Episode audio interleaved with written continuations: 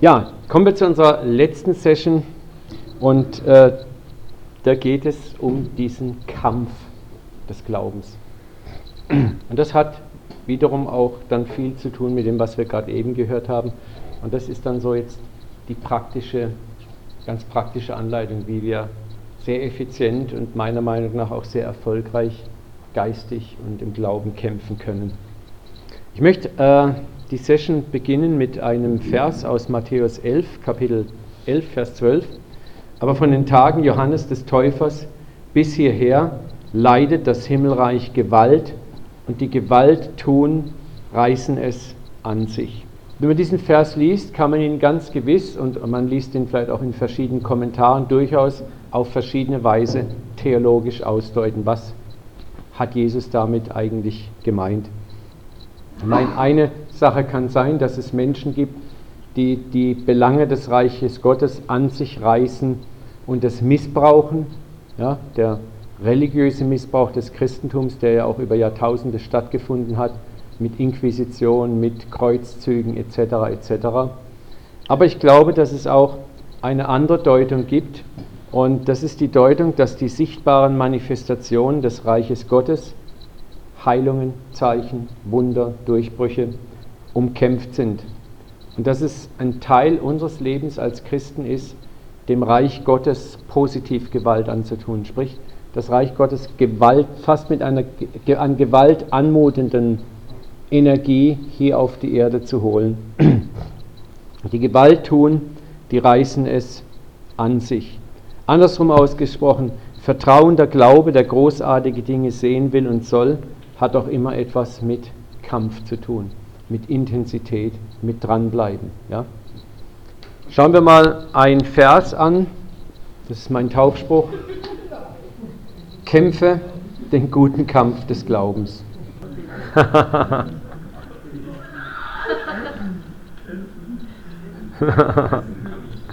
Kämpfe den guten Kampf des Glaubens. Oder so. Und hier sagt Paulus ganz klar, dass Glauben, Pistos, Vertrauen, hat etwas mit Kampf zu tun. Das ist nicht etwas, was passiv geschieht, was einfach so von sich aus geschieht, sondern was mit Kampf zu tun hat. Und Kampf ist, ist ein regelrechtes Ringen um die Dinge des Reiches Gottes. Und das ist eine Lektion, die, die wir manchmal nicht gerne hören oder auch nicht gerne lernen möchten. Aber was ich auch oft erlebe, ist, dass wir Christen oft lange in Niederlagen und in Zerbruch leben, dass wir oft Gott dafür verantwortlich machen. Aber viele Notsituationen in unserem Leben treten oft auch ein, weil äh, manchmal eine gewisse Unwilligkeit da ist, in uns dafür auch zu kämpfen. Sprich, aufzustehen, Einsatz zu bringen, zu beten und dran zu bleiben. Und ich denke, ein Problem, das wir hier im Westen haben, ist auch, dass die Kirche im Westen eine relativ gebetslose Kirche ist. Und warum vielleicht, ich kann es nicht wirklich beurteilen, aber man hört es halt immer wieder, in der dritten Welt oft viel mehr Wunder passieren, dass es damit zu tun hat, dass eins weiß ich wirklich, die Leute dort viel stärker im Gebet sind als wir hier. Und das hat vielleicht auch etwas mit unserem materiellen Wohlstand zu tun, der uns erlaubt, viele Dinge, für viele Dinge müssen wir hier nicht beten, äh, viele Dinge sind uns einfach so zugänglich und die wenigen Dinge, für die wir beten könnten, sind vielleicht nicht so lebensnotwendig, dass wir dafür beten. Ja? Und ich kann es dir nochmal sagen, äh, kündige in der Gemeinde ein prophetisches Seminar an, wo der Prophet auch hinterher über jeden prophezeit, der kommt. Die Hütte ist brechend voll. Kündige an, dass wir heute Abend für die Stadt und für Durchbrüche in der Stadt beten wollen oder für Durchbrüche in Heilungen. Und du kannst wahrscheinlich die Teilnehmer an zwei Händen abzählen, die kommen.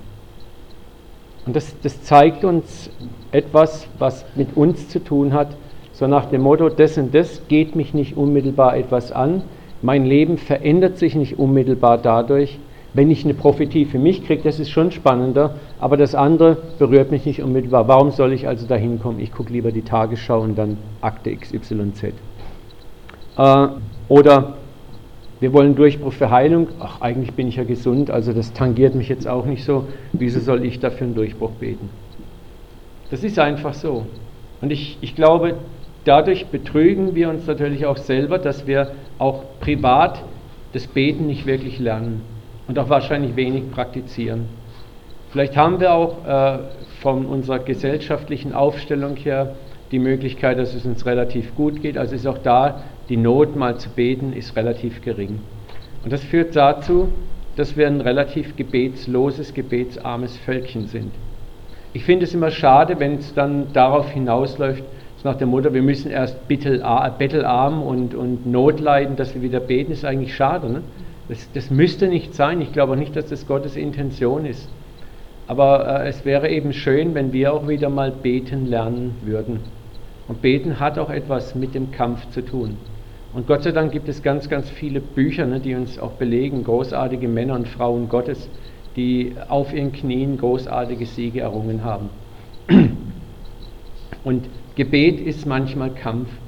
Gebet bedeutet manchmal an Dingen über einen längeren Zeitraum dranbleiben, nicht nachlassen, nicht nachlassen. Und das ist das, was wir vorhin kurz mit Daniel 10 gesehen haben. Daniel hat nicht nachgelassen und schließlich bekam er, was er haben wollte.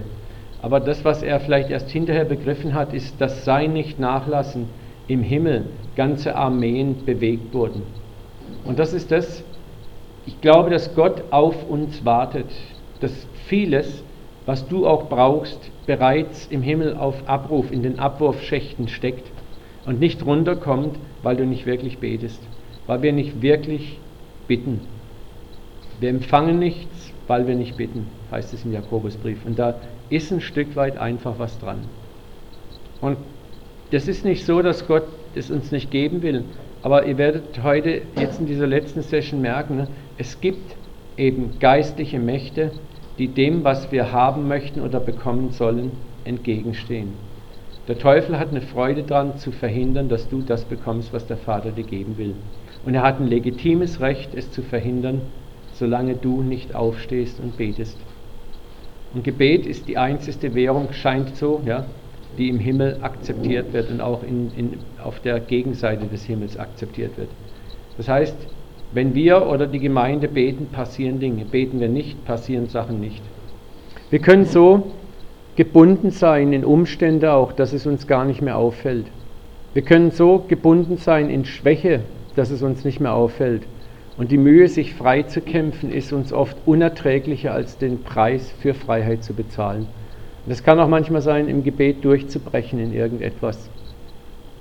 Dann beten wir lieber nicht. Ach, wir, finden uns mit einem gewissen Maß an Unfreiheit dann lieber ab, als dass wir sagen, wir ändern das.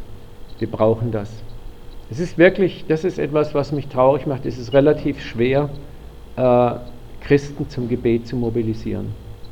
Das ist wirklich sehr, sehr schwer.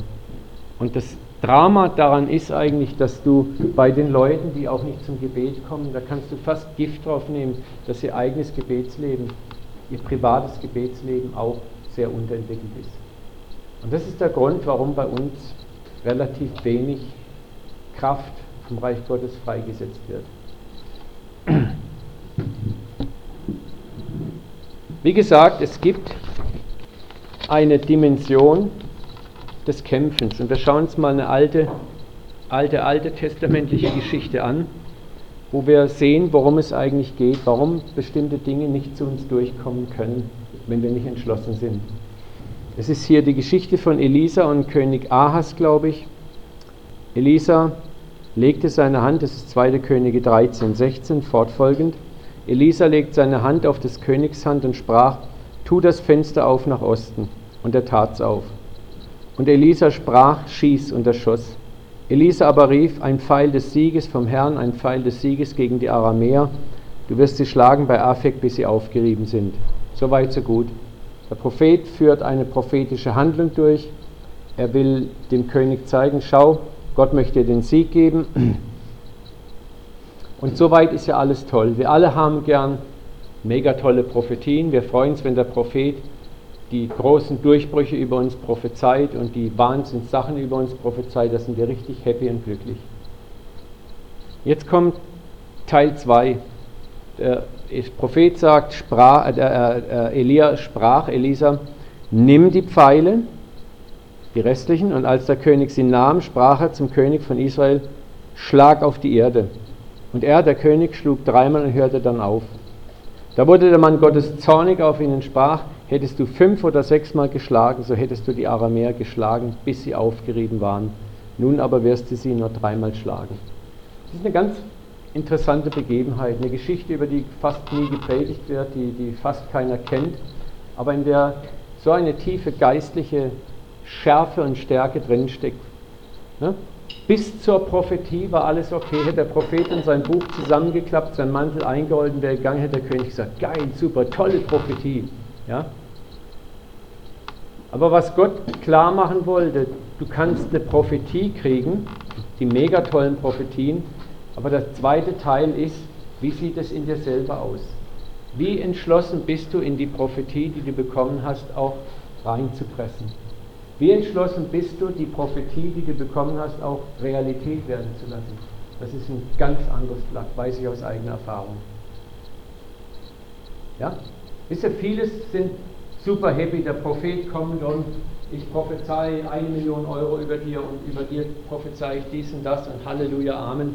Und super, super, oh, habe ich heute die tolle Prophetie bekommen. Dann wird sie fein abgeheftet, an die Wand geklebt oder sonst was. Und dann sitzen wir da und das war's. Und wir warten, dass die Prophetie irgendwann wie ein Pfund Butter vom Himmel fällt. Und da gibt es den zweiten Teil. Und nun, nun fordert der Prophet den König auf, aktiv zu werden.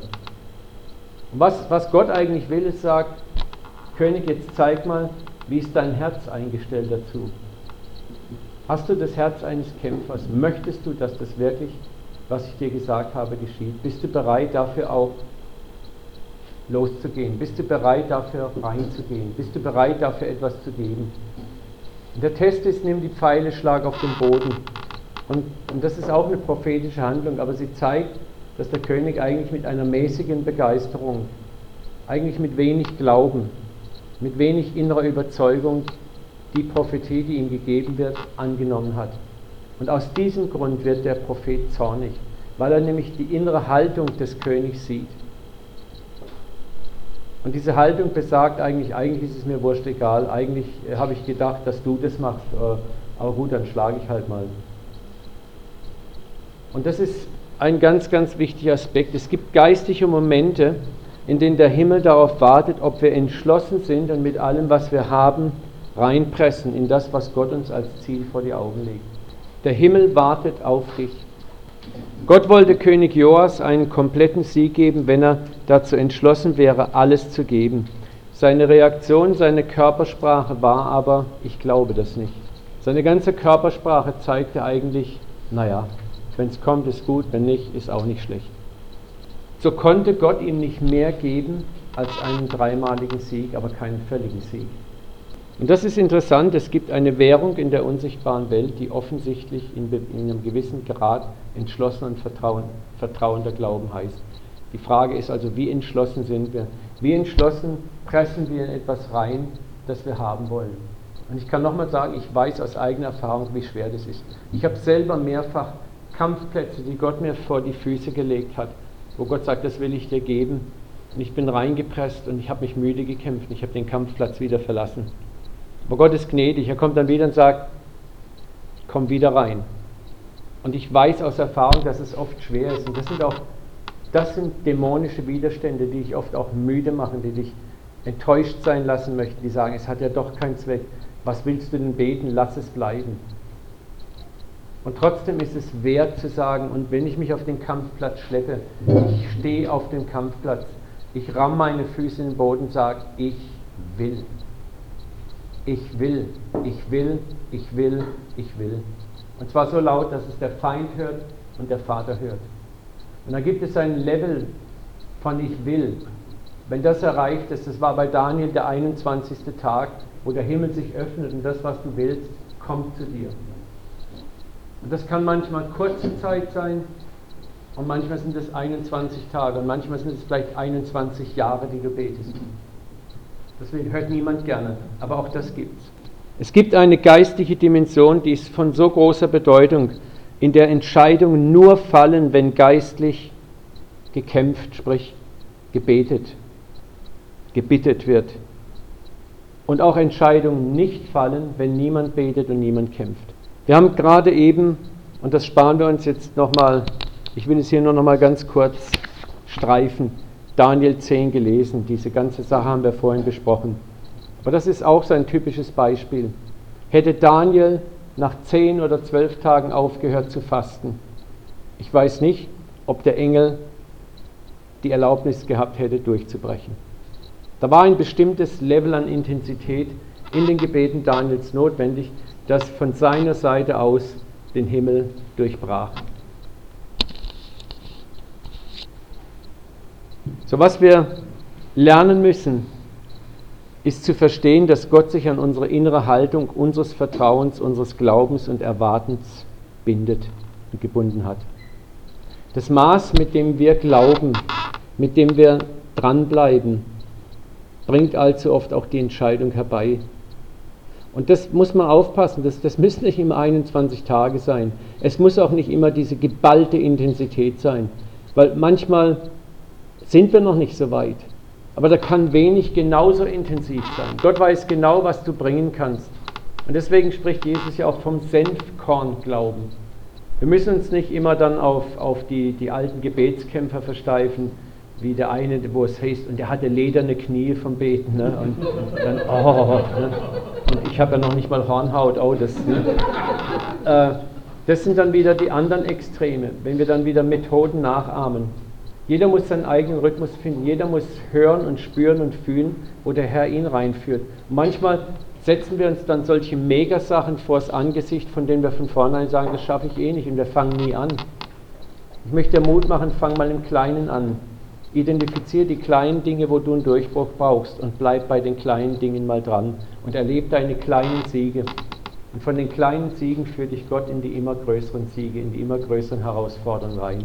Setz dir nicht immer so ein Mega-Ding vor die Nase, was du eh nicht schaffst. Oft machen wir das so, hey, das schaffe ich sowieso nicht, also brauche ich ja gar nicht erst anfangen. Also zeigen wir uns erst gar nicht auf dem Kampfplatz. Aber fang mit den kleinen Sachen mal an. Eines Tages, wir beten morgens, meine liebe Silvia und ich, immer zusammen in unserem Wohnzimmer. Und dann gucken wir immer auch schön in den Garten raus und da fiel mir natürlich immer unser, äh, unsere Tür, Terrassentür auf. Und irgendwann habe ich gedacht, Mensch, ich bräuchte mal langsam ein neues Fenster, neue Terrassentüre. Und dann habe ich gedacht, okay, wenn ich hier schon jeden Morgen stehe, dann habe ich jeden Morgen habe ich auf das Fenster gelangt und habe gesagt, Papa, ich bestelle bei dir neues Fenster, neue Terrassentür, neues Fenster. Ne?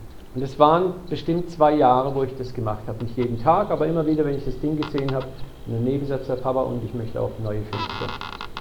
Und nach zwei Jahren plötzlich haben wir ganz, ganz überraschend, wir hatten gar nicht damit gerechnet, wir wollten was ganz anderes machen, haben wir eine Summe bekommen und mit der Summe konnten wir unser gesamtes Haus neu streichen und es war Geld übrig. Nicht nur eine neue Terrassentüre, sondern das gesamte Wohnzimmer konnten wir komplett neu einfenstern, plus eine ganz bombische, tolle Isolierung für den Rollladenkasten. Wir merken das momentan, wir haben dieses Jahr wieder Heizungsgeld zurückbekommen, ne? zweite Mal jetzt schon in Reihe, wo wir einfach gemerkt haben, wow. wir haben, wir haben so klar gespürt, das ist einfach dieses Gebet, dranbleiben. Ne, ich weiß nicht, warum zwei Jahre, vielleicht war auch dann gerade dieses Produkt am Markt, das war ein ganz neues Fenster und das war ein Sonderangebot und irgendjemand hatte ja auch mal eine Geschichte heute, glaube ich, in diesen Tagen erzählt, wo dann manche Dinge, so der Daniel, ne, in einer ganz bestimmten Weise ineinander geraten und dann passt es aber hundertprozentig. Aber du musst dranbleiben. Aber schauen wir uns eine andere Sache an. Wir haben auch diesen Text vorhin schon mal kurz gelesen. Wir kämpfen nicht gegen Fleisch und Blut, sondern gegen dämonische Mächte, gegen Gewalten, gegen die Weltherrscher der Finsternis, gegen die bösartigen Geistwesen der unsichtbaren Welt. Das muss uns klar sein. Jedes Gebet, das du sprichst, hat auch Opposition. Ja? Der Feind ist nicht allmächtig, deswegen sind nicht unbedingt alle Gebete sofort blockiert. Aber es gibt dann vielleicht auch mal wichtige oder strategische Gebete, wo du einfach einen stärkeren Widerstand spürst. Und bei manchen Gebeten kommen wir auch erstaunlich schnell durch, weil vielleicht auch gar kein Widerstand da ist. Andrew Womack hat es mal so treffend gesagt, der Teufel ist lang nicht so übermächtig, wie wir ihn immer gerne machen. Er hat nur begrenzte Ressourcen und er kann nicht überall gleichzeitig sein. Sondern da gibt es auch manchmal Zonen, wo wir easy durchbrechen, auch im Gebet. Und dann merkt er plötzlich, der Teufel, vielleicht wenn bei uns wieder 5, 6, 7, 8, 10 Gebetserhöhungen in einer Reihe kommen, dann tut auf seiner Skala plötzlich so ein roter Balken hochkommen. Oh, beim Uwe passiert zu viel Gutes, wir müssen mal hier wieder ein bisschen den Riegel vorschieben. Und dann kommt vielleicht wieder Widerstand. Und dann musst du lernen, wieder sagen, okay, wir bleiben trotzdem dran. Schauen wir mal Matthäus 15, 22, 28, eine ganz tolle Geschichte an. Das ist die Witwe, die kananäische, eine ausländische Witwe.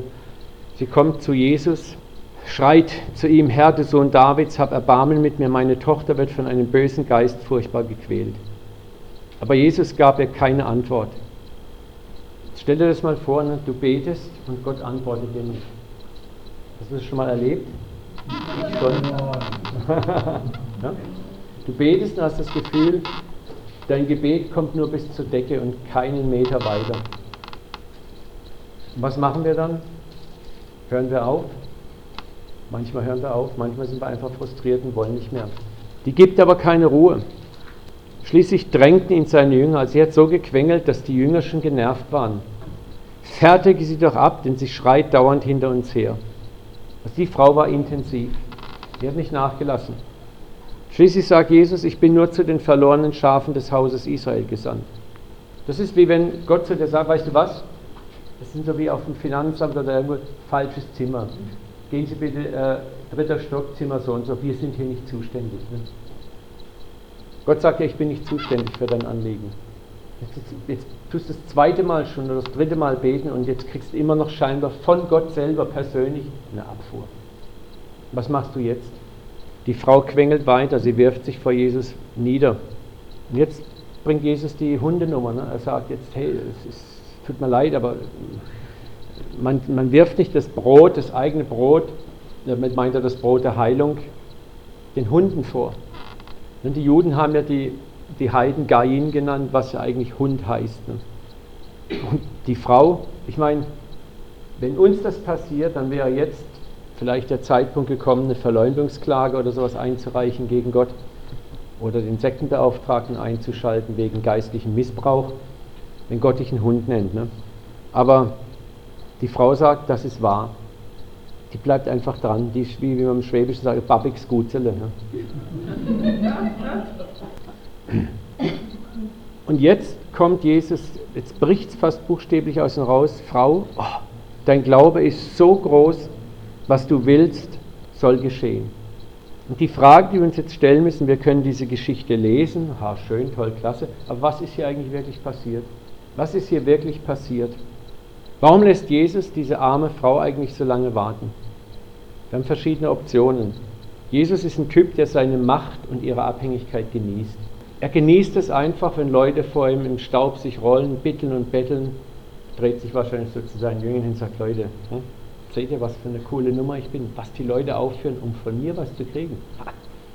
Also das können wir abhaken, stimmt nicht, das ist Jesus nicht. Aber wir könnten auf die Idee kommen, Jesus hat ja gesagt, ich bin nur zu den, Hausen, zu den Schafen des Hauses Israel gesandt. Sie war eine Heidin. Und das war tatsächlich, er war nicht zuständig sie funkt hier zwischen rein und Jesus, sein Dienst war ja nur für die Israeliten gedacht. Äh, das wird es wohl gewesen sein. Aber ist es nicht interessant, dass er wohl einige Kapitel vorher, zumindest in den anderen Evangelien, den Diener des römischen Hauptmanns, ohne dass er ihn abweist, heilt? Er war sogar bereit, in das Haus dieses Hauptmanns zu gehen, wobei der, Hausmann, der Hauptmann genau wusste, äh, das ist für einen Juden eigentlich gar nicht so einfach, das zu tun. Also scheide doch die Möglichkeit, hey, du bist ein Ausländer, ich bin nicht zuständig für dich, auch aus. Ich hab's. Wie immer, Gott will den Glauben prüfen. Das ist so die, die Standardsache immer. Der Herr will deinen Glauben prüfen, der Herr will meinen Glauben prüfen. Aber in Johannes 2,25 lesen wir darüber, dass die Bibel sagt, Jesus wusste, was im Menschen war wir wissen auch, dass Gott der Künder des Herzens und der Nieren ist. Das heißt, Gott muss, wenn es heißt, der Herr prüft, dann muss Gott dich niemals prüfen, um zu wissen, was ist denn jetzt mit der Claudia los. Ich bin mal gespannt, wie sie reagiert. Denn Gott weiß ja jedes Wort, bevor wir es aussprechen, was schon auf unserer Zunge ist, sagt David. So, das bedeutet, äh, prüfen Jesus muss hier nicht diese Frau prüfen oder ihren Glauben prüfen, um zu wissen, dass sie Glauben hat. Er weiß, dass sie Glauben hat. Das ist also völliger Unsinn. Ich meine, warum muss sich auch ein Menschen quälen? Warum braucht Gott ein bestimmtes Level an, an, an intensiver Qual, bis er mir was rausrückt? Das passt also nicht. Es gibt hier deshalb auch nur eine einzige Möglichkeit. Es gibt eine dämonische Barriere, zumal es ja auch um eine dämonische Macht dort ging, die in der Tochter war. Und Jesus hält sich an die Ordnungen Gottes. Diese Tochter, die besetzt war, war feindliches Territorium. Und offensichtlich hat der Feind zunächst mal in irgendeiner Form ein Recht gehabt, dort reinzufahren. Und Jesus kann nicht einfach hergehen, weil er Bock hat, sagen, hey, raus hier. Das heißt, er muss A eingeladen werden, was zu tun, und B ist Glauben wiederum erforderlich, wie bei Daniel auch. Es ist ein intensiver, anhaltender Glauben erforderlich, damit Gott legitim diese Ordnung, die Satan aufgerichtet hat, zerstören kann. Jesus kann nicht einfach nur so handeln, sondern da ist Glauben erforderlich. Und das ist schon krass. Manchmal ist der Glaube Jesus selber erforderlich, den Glauben, den er hat. Denn Jesus hat auch manchmal offensiv von sich aus gehandelt, weil er Mitleid hat, aber hier war sein Glauben erforderlich. Aber es gibt auch andere Heilungen, andere Formen von Heilungen, wo jemand etwas möchte und das ist etwas, wenn wir was von Gott möchten, deswegen haben wir die Geschichte hier, dann ist unser Glaube erforderlich. Und ich kann mir das einfach nur so vorstellen, zwischen der Frau und ihrer Gebetserhörung steht nun der Widersacher. Und der Widersacher sagt, kommst hier nicht durch. Und Jesus sagt, Mädchen, einmal beten reicht nicht. Bete nochmal. Und sie macht es das zweite Mal. Und Jesus weiß genau, zweimal reicht auch nicht. Aber er, er sagt, Mädchen, im, im Stillen steht Jesus da und sagt, Mädchen, bitte, bitte, noch ein drittes Mal. Und sie schafft es auch das dritte Mal. Und sie schafft es das vierte Mal. Und beim vierten Mal ist ein Glaubenslevel erreicht, ist der Becher des Glaubens so voll, dass der Teufel oder der Dämon oder wer immer der Widersacher ist, kein Recht mehr hat, im Weg zu stehen. Und Jesus darf jetzt heilen. Ja? Ohne Glauben ist es unmöglich, Gott zu gefallen, ist ja so ein Vers aus dem Hebräerbrief. Das deutet zumindest darauf hin, dass es ein Level an Vertrauen gibt, das auch dargeboten sein muss, das von unserer Seite aus gezeigt werden muss, damit eine geistliche Wirksamkeit eintreten kann. Ohne ein bestimmtes Level an Reinpressen, an Dranbleiben, hat Gott kein Recht zu handeln. Es ist gar nicht mal, dass Gott nicht will oder gerne möchte, sondern es geht auch um Ordnungen und Rechte. Der Vater wartet in vielen Dingen auf eine Entscheidung in unserem Herzen. Und aus dieser Entscheidung müssen Taten dann folgen. Wir haben einige andere, da haben wir nochmal diesen Vers, Hier, 2. Timotheus 2,5. Und so jemand auch kämpft, wird er doch nicht gekrönt, er kämpfe denn recht. Du kannst beten und beten. Du kannst beten mit einer Intensität, die den Durchbruch bringt, oder du kannst beten ebenso casual, easy, ne? so sommerlich leicht, ne? Gebet light. Und das mag zwar nett sich anhören, aber es hat keine Durchschlagskraft, es bringt nichts. Und nochmal, das Problem ist nicht, dass, dass, Gott nicht hören möchte oder dass er nicht handeln möchte. Das Problem ist die Intensität, mit der du rangehst, mit der du eigentlich zeigst, mir bedeutet das wirklich etwas. Und ich kann es dir nicht erklären, warum es diese Intensitäten gibt oder wie genau sie sein müssen. Sie sind in jeder Situation anders. Aber eins habe ich gelernt, Gott braucht deine Intensität. Er braucht dein Bohren, dein Hämmern von unten gegen die Schotten des Gegners, damit er durchkommen kann.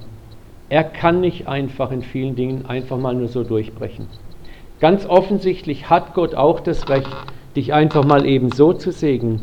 Nicht jede Segnung, die zu dir kommt, ist das Produkt eines Kampfes. Ja, ganz klar. Aber es gibt, wir reden hier heute von den Dingen, wo wir merken, da möchten wir rein. Es geht um strategische Sachen, es geht vielleicht um wichtige Dinge für dich in deinem Leben, wo Gott sagt, Mädchen, da ist ein geistlicher Kampf im Gange um diese Sachen. Und da musst du dranbleiben. Da musst du dranbleiben. Nochmal, hier, dass ihr seht, wir kämpfen gegen Mächte. Im Himmel tobt auch ein Kampf der Mächte gegeneinander. Und unsere Gebete sind die Munition für Gottes Engel, ob sie gewinnen oder nicht gewinnen, ob sie durchbrechen oder nicht durchbrechen. Und Gottes Wille aber ist, dass sein Reich in Kraft und Macht mitten uns aufgerichtet wird. Und das geschieht sehr häufig durch ein, durch ein anhaltendes Gebet. Schauen wir uns ein, ein paar andere Fälle noch an. Vertrauender Glaube, der kämpft. Der blinde Bartimäus, könnt ihr nachlesen im Lukas-Evangelium. Das heißt, er sitzt dort in der Straße, er hört, dass Jesus vorbeikommt und er fängt an zu schreien, du Sohn Davids, erbarme dich meiner. Und jetzt passiert was Interessantes. Ich habe den Text jetzt auch gerade nicht da, aber das heißt, die um ihn herum standen, fuhren ihn an und sagten, hör auf zu schreien oder sei leise oder halt's Maul, Paul. Hm? Feuerlöscher. Feuerlöscher, genau. Das ist interessant. Du wirst merken auch manchmal, wenn du mit einer gewissen Intensität anfängst zu beten, wirst du diese Feuerlöscher, diese geistigen Feuerlöscher plötzlich um dich haben. Das können Menschen sein, die dir sagen, ja, so darfst du aber nicht beten. Du kannst doch nicht wagen, sowas von Gott zu erbitten. Es kann manchmal dein eigenes verdrehtes Gewissen sein, das dir sagt, so kannst du nicht bitten oder das wird Gott garantiert nicht erhören. Oder du sprichst vielleicht mit anderen Leuten über deine Not, sagst, dafür bete ich und das oh, pass auf, da würde ich aber nicht für beten. Ne? Also es ist interessant, du wirst immer wieder merken, wenn du intensiv in einen Gebetskampf reingehst, wo es um wirklich etwas geht, wirst du mit Widerstand rechnen müssen. Und was sagt der Bibelvers weiter? Da schrieb Bartimäus umso lauter. Er brüllte noch lauter. Auch hier siehst du wieder diese, du siehst den ersten Widerstand, Hals, Maul. Er lässt sich davon nicht einschüchtern, er brüllt noch lauter. Es heißt, dann blieb Jesus stehen das heißt also nach der ersten Steigerung, vorher blieb Jesus noch gar nicht mal stehen, dann blieb er stehen. Er wendet sich ihm zu und jetzt kommt es, was ich heute früh gesagt habe, diese Frage, was willst du, dass ich dir tun soll, Bartimäus? Und wie gesagt, wäre ich Bartimäus gewesen, hätte ich gefragt, bist du blind oder ich? Siehst du nicht, was Sache ist? Aber auch hier ist das Ding noch nicht durch. Ne? Der Herr möchte von uns ganz genau wissen, was wollen wir. Und das will nicht der Herr wissen, sondern Gott möchte auch, dass du den Mut hast, das vor dem Angesicht des Feindes auszusprechen. Papa, ich brauche Geld. Nein, ich brauche drei Millionen. Genau drei Millionen. Und ich sage dir ganz, ich, ich kenne das genügend aus meinem eigenen Leben, es fällt einem manchmal so schwer, präzise zu werden. Weil damit liefert man sich aus. Damit geht man in einen Bereich rein, wo man auch enttäuscht werden kann, wenn es nicht funktioniert. Und davor haben wir alle Angst, ganz klar. Also beten wir lieber etwas unbestimmt. Weil wenn da nichts passiert, können wir Gott immer noch in Schutz nehmen und äh, können ihn entschuldigen. Das so ticken wir, ne? dass mein Glaube ja nicht beschädigt wird. Aber das ist ein Glaube, der nichts taugt. So, das bedeutet, da reinzupressen, bedeutet auch mal, du musst Risiken eingehen. Du musst auch das Risiko eingehen, dass du vielleicht sogar mal verletzt wirst. Verletzt wirst in der Gestalt, dass Gott scheinbar Nein sagt, dass nichts passiert. Die Witwe hat viermal gebeten, es ist nichts passiert. Die hätte allen Grund zu sagen, ich höre auf, mir reicht's. Hat doch keinen Zweck. Gott erhört doch nicht oder ist auf Urlaub. Aber sie blieb dran. Und Bartimäus wird hier auch nochmal rausgefordert. Was genau willst du? Ich will es von dir hören mit deiner eigenen äh, Zunge. Sprich zu mir. Ich will sehen, dir geschehe, wie du geglaubt hast. So, das ist auch eine Intensität. Kämpfe den guten Kampf des Glaubens. Bartimäus musste kämpfen. Ohne, ohne diese Intensität des Kampfes wäre nichts passiert. Amen. Wir haben als zweites dann hier in diesem Block die blutflüssige Frau. Eine Frau, die viele Jahre Blutfluss leidet. Sie hat ihr ganzes Geld schon an alle möglichen Ärzte verschwendet. Niemand konnte ihr helfen. Jetzt hört sie über drei Ecken, whatsoever, Jesus in der Stadt. Jesus, der schon Aussätzige geheilt hat. Jesus, der Kranke geheilt hat. Das ist meine Hoffnung. Da gab es jetzt noch ein dickes Problem, was die Geschichte gar nicht so rausdeutet und was wir die wir sie heute im 21. Jahrhundert lesen, auch gar nicht so kapieren. Diese Frau war blutflüssig. Es gab im Gesetz des Mose zwei klare Gesetze für Blutfluss. Einmal für den normalen Blutfluss, wenn die Frau ihre Menstruation hatte, dass sie eben dann im Haus bleiben musste, nicht auf die Straße gehen durfte. Und natürlich auch für die Frauen, die krankhaft Blutfluss hatten, die nochmal erst recht zu Hause bleiben mussten. Wenn sie auf die Straße gingen, mussten sie eigentlich so etwas aussprechen wie ich bin unrein, ich bin unrein, ich habe Blutfluss, ich habe Blutfluss, weil die Angst da war, dass wenn man sie berührte, kultisch verunreinigt würde. Blut war heilig und ich, jetzt musste mal eins überlegen, diese Frau weiß das, sie ist eine gute Jüdin. Sie weiß, dass dort ein frommer Rabbiner mit Namen Jesu ist. Sie hat ja wahrscheinlich noch nicht kapiert, dass das sogar der Sohn Gottes ist. Aber jetzt will sie heil werden. Du musst dir mal den Krieg vorstellen, den der Frau tobt. Sie will gesund werden und sie weiß, eigentlich darf ich mein Haus nicht verlassen. Und wenn ich es verlasse, dann muss ich sagen, unrein, unrein. Und selbst wenn ich es bis Jesus schaffe, der wird so bedrängt, umdrängt, umzingelt von Leuten, da komme ich nie durch. Äh, wie soll ich ihn dann anrühren? Dann verunreinige ich ihn ja auch. Du musst jetzt mal nur allein den theologischen Kampf dir vorstellen, den diese Frau kämpft. Um mein Gebet erhört zu kriegen, muss ich eigentlich ein Gesetz Gottes übertreten. Das ist der Kampf, der in der Frau abspielt. Es ist krass, ne?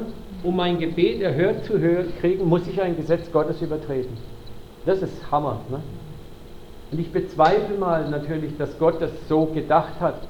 Aber die jüdische Gesellschaft, das Pharisäertum, das Gesetz nach Gesetz nach Gesetz gefügt hat, hat aus Gesetzen, die früher ganz andere Bedeutung hatten, eben dieses unerträgliche Joch gemacht. Aber für die Frau war es theologisch zunächst mal, auch wenn das vielleicht keine korrekte Lehre war, aber für sie war es eben göttliches Gesetz. Was ich euch damit sagen will, ist, manchmal musst du, um im Gebet durchzubrechen, vielleicht sogar scheinbar über Gesetze treten. Du musst, musst über innere Gesetzmäßigkeiten, über Denkmuster, die vielleicht ganz tief in dir drin sind, die dich blockieren, musst du hinwegmarschieren. Und schließlich ringt die Frau sich durch und marschiert Jesus hinterher. Und je näher sie an Jesus rankommt, ne, umso dichter wird der Pulk an Menschen. Das heißt, ab einem bestimmten Zeitpunkt kann sie es gar nicht mehr verhindern, dass sie Menschen berühren muss. Und schließlich steht sie fast vor Jesus. Und jetzt muss sie ihren ganzen Mut zusammennehmen und muss den Rabbiner verunreinigen. Wenn sie ihn anfasst, verunreinigt sie ihn. Und gleichzeitig Glauben haben, dass diese Berührung ihr Heilung spendet. Das ist das, ist das Krasse. Was? Wir lesen die Geschichte und oh, ich, klasse, oh, ich brauche Glauben, habe prima, toll, cool. Und wir denken einfach nur, ja, die ist da hingerannt und stretch out die Hand und fertig. Aber das ist nicht so. Die hat einen ganz massiven inneren Kampf gekämpft. Und deswegen, als diese Berührung erfolgt ist, kommt auch dieser, fast dieser Aufschrei von Jesus. Wie ist dein Glaube so groß? Und vorher, wer hat mich berührt? Ne? Das wünsche ich mir auch so sehr, wo ich sage, Herr, ich möchte an den Punkt kommen, dass ich das mal spüre, wenn ich für einen Kranken bete, uh, eine Kraft geht von mir weg, ne? dass ich weiß, jawohl, jetzt ist es passiert. Ne? Und nicht dieses Ich beten, passiert was oder passiert nichts. Ne? so, und hier sehen wir auch, diese Frau bricht zu Jesus durch, aber es ist ein Kampf. Und wenn sie diesen Kampf nicht gewagt hätte, dann wäre sie bis heute noch blutflüssig geblieben. Das bedeutet, manchmal bedeutet im Gebet etwas zu bekommen, du musst über Konventionen hindurch, du musst innerlich durchbrechen, du musst durch innere Widerstände durchgehen. Das ist alles gar nicht einfach. Aber es lohnt sich, dran zu bleiben. Manchmal scheint der Weg fast unmöglich, aber das Dranbleiben rendiert sich und du brichst durch. Und das hat damit zu tun, dass es eben diesen satanischen Widerstand gibt. Aber je mehr wir lernen durchzubrechen, wird es auch leichter. Weil wenn der Teufel einmal kapiert hat, dass er dich nicht mehr blenden kann, wird er am Schluss seine Armeen abziehen von dir, weil er merkt, gegen den komme ich sowieso nicht mehr an, der lässt dich nicht mehr belügen und beeindrucken. Und dann gehen Dinge auch leichter. Das war auch der Grund, warum bei Jesus oder vielleicht bei den Aposteln, bei Menschen, die wirklich im Glauben, in Intimität leben, Dinge offensichtlich viel leichter geschehen. Weil der Feind weiß, ich kann sie nicht mehr belügen, nicht mehr zurückhalten. Und wenn ich es versuche, kriege ich sowieso auf die Nase. Die, die stehen, die graben ihre Füße ein und kämpfen und beten dann. Das ist so ein würdiges Ziel, dass wir da hinkommen. Schauen wir uns die letzte in dieser Bloggeschichte an, die vier Freunde mit ihrem gelähmten Freund auf der Bahre. Ist auch so eine Geschichte, ich möchte euch einfach Mut machen, biblische Geschichten, Gleichnis, die ihr lest, versetzt euch mal immer in die Geschichte rein. taucht mal buchstäblich in die Geschichte ein, stellt euch das vor, wie wenn ihr mittendrin seid. Und dann geht mal Stück für Stück durch die, überlegt euch, was passiert hier, wie hat es ausgesehen, was geschieht dort. Da war genau das Problem, wir wissen nicht, wo die herkommen. Die haben kein VW Caddy gehabt, die haben ihren Freund Galoppel Galoppel mit den Händen getragen, das war schon schwierig. Ich weiß nicht, aus welchem Loch sie kamen. Damals gab es noch kein Internet, die haben nicht gegoogelt, wo ist denn Jesus heute, Google Maps, ah ja, da, ne? GPS an, okay, wir finden ihn. Das war alles nur auf Zuruf. Die marschieren irgendwann los, dann hören sie von irgendjemand, Jesus war zuletzt dort gesehen worden. Also gehen wir mal dorthin. Natürlich ist Jesus nicht da. Wisst ihr, hat er was gesagt, wo sie jetzt hingehen? Ja, sie wollen in die Stadt gehen. Dann rennen sie dorthin. Wenn sie Glück haben, war er da. Wenn sie Pech haben, du, die sind gerade von einem halben Tag weiter marschiert in das Dorf. Das musst du dir zunächst mal vorstellen. Das ist die Vorgeschichte. Und dann hast du hier deine Hand an der Trage, wo was weiß ich, wie schwer der ist. Dann geht es über Stock und Stein. Es ist heiß. Also die wagen schon mal im Vorfeld was, da ist schon mal Glauben da. Ne? Jetzt schließlich erreichen sie endlich den Spot, wo Jesus ist. Und wie immer, Hunderte, wenn nicht vielleicht sogar Tausende von Menschen umlagern das Gebäude. Und du musst dir die Enttäuschung vorstellen. Ne? Jetzt stehen sie da, da ist eine riesen, riesen, riesen Schlange. Und sie denken, oh, vielleicht, da kommen wir nie rein. Und vielleicht hat der eine oder andere jetzt gedacht, naja gut, wir haben es wenigstens versucht. Und vielleicht hat der eine zum An, zu dem Mann auf der Bar gesagt, schau, Klaus Bärbel, du siehst selber, ist kein Durchkommen, wir haben keine Chance, aber wir haben es versucht. Ne? Und da ist vielleicht der eine Verrückte, der Maniac, der Idiot dabei, der so einen Stirnblick hat und die anderen gucken ihn an und denken, was heckt der jetzt schon wieder aus? Ne? Und der murmelt nur ein Wort, durchs Dach. Durchs Dach. Was? Durchs Dach? Was durchs Dach? Wir gehen durchs Dach, Mann! Bist du verrückt? Und jetzt muss ja einer muss ja auf die Idee gekommen sein. Ne? Einer muss ja so verrückt gewesen sein. Wir gehen durchs Dach. Bist du verrückt durchs Dach? Stell dir mal vor, was da los ist. Hey Junge, das ist Hausfriedensbruch. Das ist ja, das ist ja, das ist ja Sachbeschädigung. Du glaubst aber nicht allen Ernstes, wir zerstören ein Hausdach, Brösel, Brösel, Bröckel, Bröckel, und Jesus belohnt uns dann noch damit, dass wir eine Heilung abkriegen. Und dann stell dir mal vor, die 1500 hier in der Reihe, wir drängeln uns einfach vor und sagen, Juhu Jesus, wir haben die Abkürzung gefunden. Wisst ihr, mit den Sachen müssen wir uns mal auseinandersetzen gedanklich.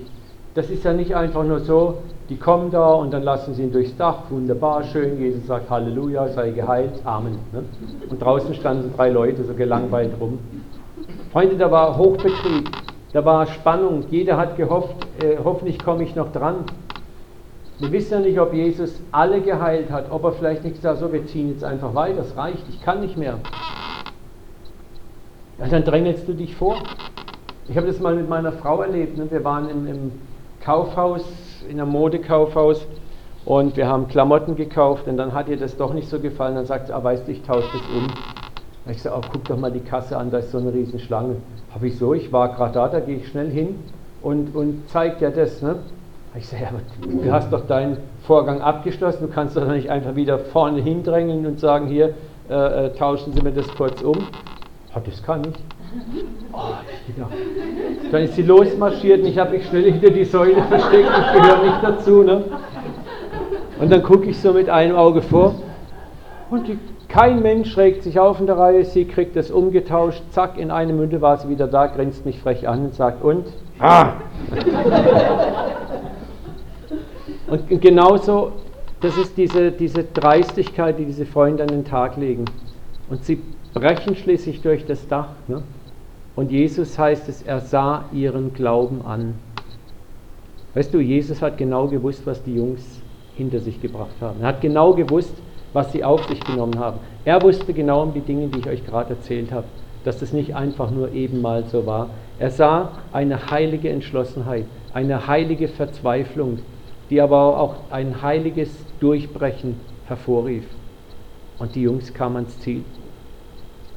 Manchmal, und das ist so paradox, ist eben das höfliche, nette Beten und das höfliche, nette Warten auf Gott eben nicht angesagt, sondern da müssen Türen eingetreten werden. Denkt an das andere Gleichnis, das Jesus erzählt hat mit dem Mann, der nachts zu seinem Freund kommt bam, bam, bam, bam, hey, ich brauche Brot. Ich meine, das musst du dir auch mal so richtig vorstellen. Du gehst zu deinem Freund irgendwann nachts um halb zwei und äh, möchtest gern noch ein paar Becher Joghurt haben. Ne? Und bollerst da gegen die Haustür, klingelst Sturm und bollerst gegen die Scheibe. Und der sagt drin, Mensch, hau ab. Und du bollerst noch viel lauter. Und erwartest immer noch, dass der dir voller Begeisterung das Zeug gibt. Aber Jesus sagt, auch wenn er das nicht kriegt, weil er Freund ist, so gibt es ihm doch wegen seines unverschämten Geilens. So hat es Luther übersetzt, ne? in der alten 1912er Übersetzung. Wegen seines unverschämten Verlangens. Und was Jesus in, in Szene setzen will, er sagt, hey, euer Gott ist nicht schwerhörig, euer Vater ist nicht schwerhörig, aber Entschlossenheit bringt dich ans Ziel. Ich möchte abschließen. Das ist ein, Kampfplatz, wo unser liebender Vater auf uns wartet. Den realen Kampf kämpft er ja für uns. Aber er wartet, dass wir den Kampfplatz betreten. Und das, glaube ich, ist wahrer geistlicher Kampf. Dranbleiben. Ich muss die Dämonen nicht anschreien, ich muss die Mächte nicht anschreien, sondern ich stehe vor meinem Gott und sage, Vater, ich brauche Brot. Ich brauche Brot, das Brot der Heilung für meine Freunde. Ich brauche das Brot der Heilung dafür. Ich brauche das Brot des Durchbruches dafür. Ich poche so lange an die Tür, bis mir aufgetan wird. Und ich weiß eins, ich kämpfe nicht gegen meinen Vater. Ich kämpfe auch nicht gegen das harte Herz Gottes. Ich muss Gott nicht weich beten. Denn Daniel hat es, diese Botschaft gekriegt, vom ersten Tag an, als du dich demütigst, war dein Gebet bereits erhört. Gott hört unser Gebet sofort. Aber da sind geistliche Mächte zwischen dir und Gott, die ein legitimes Recht haben, unseren Gebeten Widerstand leisten zu können. Und gegen diese Mächte müssen wir im Glauben auftreten. Das ist der Grund, warum wir den Kampf des Glaubens kämpfen. Warum wir im Gebet kämpfen müssen, dranbleiben müssen. Schau mal, David ging auf Goliath zu. Er musste den Stein schleudern. Das war sein Job, den Kampfplatz zu betreten. Aber Gott sorgte dafür, dass der Stein genau in die Stirn des Riesen fuhr und ihn ausschaltete. Und ich möchte jetzt, bevor wir nach Hause gehen, euch einfach nochmal bitten, für dich nochmal still zu werden. Gönnt euch nochmal fünf Minuten Ruhe, Augen schließen. Und ich möchte euch drei Dinge fragen. Erstens, identifiziere Situationen in deinem Leben, die jetzt Gottes Eingreifen brauchen. Zweitens, frag dich schlicht und einfach, wo bist du darin passiv? Und drittens, bitte Gott dir deine Schritte zu zeigen, die Gottes Eingreifen auf den Plan bringen. Was musst du jetzt tun? Was ist für dich dran? Musst du dein Haus verlassen, geistlich gesehen, dir den Weg durch die Menge bahnen? Musst du noch lauter schreien? Musst du vielleicht irgendwelche inneren Gesetze übertreten, die dich bisher blockieren, das zu erlangen, was du haben möchtest? Was ist dran für dich? Da, wo du das jetzt vielleicht identifiziert hast, musst jetzt nicht in diesem Moment den Durchbruch herbeibeten, aber wenn du magst, fixier es vielleicht für dich auf ein Blatt Papier und versuch einfach mal jetzt die kommende Woche diesen Aspekt, wo du einen Durchbruch brauchst, mal genau von dieser Seite her zu betrachten und ihn vielleicht auch von dieser Seite her anzugehen. Indem du den Kampfplatz, den du vielleicht schon lange verlassen hast, wieder neu betrittst, indem du wieder deine Stellung einnimmst, Gebete, die du vielleicht schon lange aufgegeben hast, wieder hervorholst und neu anfängst. Aus dem Aspekt heraus, du betest nicht gegen Gott, sondern mit Gott. Du betest gegen den Widersacher, aber nicht gegen Gott. Du musst nicht seine Gnade erbitten, die hast du schon längst. Aber das ist ein Kampf, den ihr zu zweit kämpft, der Vater und du, gegen einen Feind, der die Welt und die Umstände hier rechtmäßig kontrolliert. Und der rechtmäßige Krieg, den wir gegen ihn führen, ist ein Krieg des Gebets und des Glaubens. Und nicht, dass wir ihn anschreien oder äh, gegen ihn ja, jagen, sondern wo wir vor dem Vater stehen und sagen, Vater, das ist es, was ich brauche. Und durch unseren Glauben, unsere Beharrlichkeit, Werke der Beharrlichkeit zeigen, es ist es mir wert. Und das räumt die Hindernisse aus dem Weg. Vater, und ich bete, dass du uns jetzt segnest, auch ganz speziell in dieser Sache. Und ich erbitte, Vater, für jeden Einzelnen hier im Raum auch einen ganz speziellen persönlichen Durchbruch. Vater, wir brauchen etwas, das wir schmecken können, etwas, wovon wir runterbeißen können, etwas, das uns Mut macht. Du hast uns angelegt als Menschen, die Ermutigung brauchen, die durch Ermutigung funktionieren. Und ich bete, Vater, ich verlange es in Jesu Namen, weil Jesus gesagt hat, was immer im Gebet verlangt, für meine Geschwister, dass du ihnen ein Zeichen deiner Liebe schenkst. Dass du ihnen zeigst, Vater, dass es sich lohnt, dran zu bleiben. Dass es lohnt, dran zu bleiben. Vater, ich bete, dass du uns neuen Kampfesmut schenkst, da wo wir vielleicht auch müde geworden sind, wo wir uns im Kampf müde gekämpft haben. Du hast gesagt, kommt her zu mir alle, die ihr mühselig und beladen seid. Ich will euch erquicken. Und ich bitte ganz konkret eine neue Erquickung, eine neue Erfrischung, Vater, einen neuen Mut, den Kampfplatz an deiner Hand mit dir neu zu betreten. Den Kampf um unsere legitimen Rechte, um die Dinge, die wir haben möchten und müssen, neu aufzunehmen und durchzubrechen. Du kennst die Wünsche unseres Herzens und du hast versprochen, Vater, dass du uns nach den Wünschen unseres Herzens geben möchtest. Wir beten darum. Vater, ich möchte jetzt auch jeden Teilnehmer segnen auf der Nachhausefahrt. Vater, ich bete, dass jeder eine freie Autobahn hat, dass jeder unfallfrei an seinen Ort, an sein Zuhause kommt. Vater, ich segne auch den Abend, der vor uns liegt, dass es entspannend ist, dass wir vielleicht nochmal reflektieren können, Ruhe haben. Vater, und ich segne auch jeden Einzelnen, der morgen vielleicht in seinen Gottesdiensten Verantwortlichkeiten trägt. Vater, dass alles gut gerät und gelingt, dass wir frisch sind. Bete auch für uns hier in der Gemeinde, Vater, dass wir eine gesalbte Atmosphäre morgen im Godi haben und dass wir eine starke, starke Woche haben. Ich bete auch, dass du alles, was wir hier gehört haben, gut verstauschen in unserem Herzen, Vater, dass du es beschützt, dass es der Feind nicht klaut und wegpickt. Und dass es zur rechten Zeit in uns auftaucht, Vater. Und dass es Frucht bringt. Dass wir uns nicht nur Wissen angehäuft haben, sondern dass wir Erfahrungen sammeln werden, Vater. Dass du uns in die eine oder andere Situation hineinführst, Vater, wo uns die Dinge, die wir gelernt haben, dann Hilfe sind und wir sie konkret umsetzen. In Jesu Namen seid gesegnet. Amen. Amen. Amen. Ach so, ja. Ja, ja. Äh, hier kommt gerade nochmal die Empfehlung. Ne? Ich werde empfohlen von ihm, nicht ich empfehle euch. nee, aber es gibt eine Predigtreihe, die heißt Heilige Entschlossenheit, wo das Thema sind vier MP3s, wo das Thema auch nochmal vertieft behandelt wird. Das letzte, die letzte Predigtreihe aktuell, Kämpfe den guten Kampf des Glaubens, geht auch in die Richtung und da sind auch nochmal ein paar ganz andere Aspekte drin. Wenn ihr mögt, verborgene Dimension des Gebetes ist auch nochmal, das, das sind alles, da kommen auch öfter mal dieselben Dinge drin vor, aber jedes ist nochmal aus einer verschiedenen Ecke. Und das sind Dinge, die uns einfach Mut machen, da dran zu bleiben. Und das ist der Kampfplatz, wo wir wirklich Beute machen können. Amen. Amen. Ich darf euch. Danke.